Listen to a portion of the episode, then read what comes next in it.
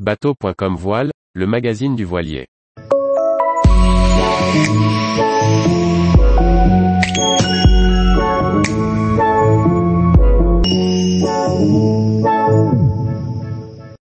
Check-in, quoi vérifier lorsqu'on loue un bateau pour une croisière? Par Chloé Tortera. L'arrivée sur votre base de départ lors d'une location de bateau signe le début des vacances. Vous allez enfin pouvoir larguer les amarres et profiter de votre croisière. Il reste pourtant une étape primordiale, celle du check-in, qui consiste à faire l'inventaire intérieur et extérieur de votre bateau. Après un voyage plus ou moins long, l'heure est enfin à la détente. Vous venez de rejoindre votre port de départ et vous n'avez qu'une envie c'est de prendre le large. Il va falloir patienter encore un peu cependant. Le check-in est indispensable avant de partir.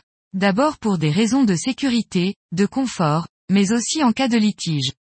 Cette étape parfois longue ne doit pourtant pas être négligée. L'inventaire se fait en compagnie d'un employé de la base de location. Pas besoin d'être au complet du côté de l'équipage, le chef de bord suffira. Il s'agit de faire l'inventaire du bateau et de vérifier la présence d'éléments obligatoires, de sécurité, et de confort en faisant le tour entier du bateau, de l'intérieur à l'extérieur. Vous pouvez prendre des photos pour conserver des preuves. État général du bateau, coque, filière, balcon, coffre, panneau de pont, présence et nombre d'amarres, dossières, de parbattage et leur état général. Radeau de sauvetage, guindeau électrique, nables de carburant et d'eau et leur bon remplissage. Dans le cas d'un voilier, vérifiez l'état du gréement, des drisses et écoutes, mais aussi l'état des voiles. N'hésitez pas à hisser la grand voile par exemple pour trouver d'éventuelles déchirures. Renseignez-vous sur le nombre de voiles à bord et leur emplacement. Ouvrez la cale moteur, vérifiez les différents niveaux et l'état de la courroie dans le cas d'un inboard. Démarrez le moteur, vérifiez qu'il n'y a pas de fumée anormale et aucun bruit suspect. Renseignez-vous sur le tirant d'eau, la majeure partie des avaries concernent des talonnages.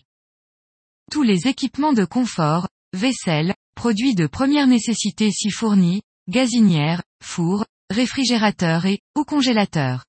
Si votre bateau est équipé d'un désalinisateur, d'un générateur, de la climatisation, renseignez-vous sur leur fonctionnement.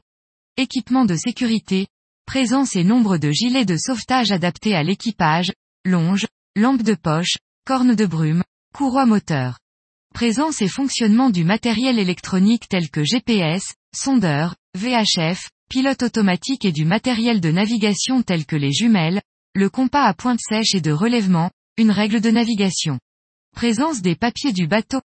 Port USB, rallonge, prise de quai. Fonctionnement du parc batterie. Trousse à outils, marteau, pince, couteau multifonction. Trousse à pharmacie, désinfectant, pansement, compresse. Fonctionnement des WC et des vannes à eau noire. Fond de cale pour vérifier la présence d'eau. Retrouvez toute l'actualité de la voile sur le site bateau.com et n'oubliez pas de laisser 5 étoiles sur votre logiciel de podcast.